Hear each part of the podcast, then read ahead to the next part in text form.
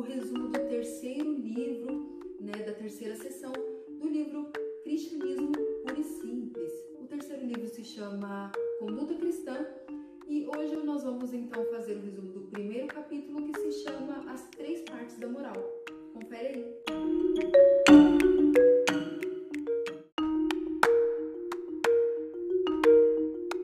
As regras morais são instruções de uso da máquina humana e existem para evitar o colapso, o superaquecimento e o mau uso da máquina. E assim como os manuais de instruções interferem no funcionamento dos objetos, as regras morais interferem no funcionamento da máquina humana. Não há nada de sofisticado em tentar utilizar um aparelho da forma correta. Na verdade, seria burrice não usá-lo. E existem dois motivos pelos quais a máquina homem pode enterrar. O primeiro é quando eles fazem mal e prejudicam ao outro, né, aos outros, e o segundo quando algo vai mal dentro do indivíduo. Por isso, a moral se divide em três partes. Primeiro, a harmonia e o jogo limpo entre os indivíduos, exemplo, a formação de uma fragata. Segundo, a ordem e a harmonia dentro do indivíduo, exemplo, as condições de cada navio da fragata. E terceiro, o propósito geral da vida humana, exemplo, o destino da fragata. Sem homens bons, é impossível alcançarmos uma boa sociedade. Por isso, devemos dar atenção ao segundo aspecto da moralidade, que é dentro do indivíduo. O terceiro aspecto se faz necessário quando pensamos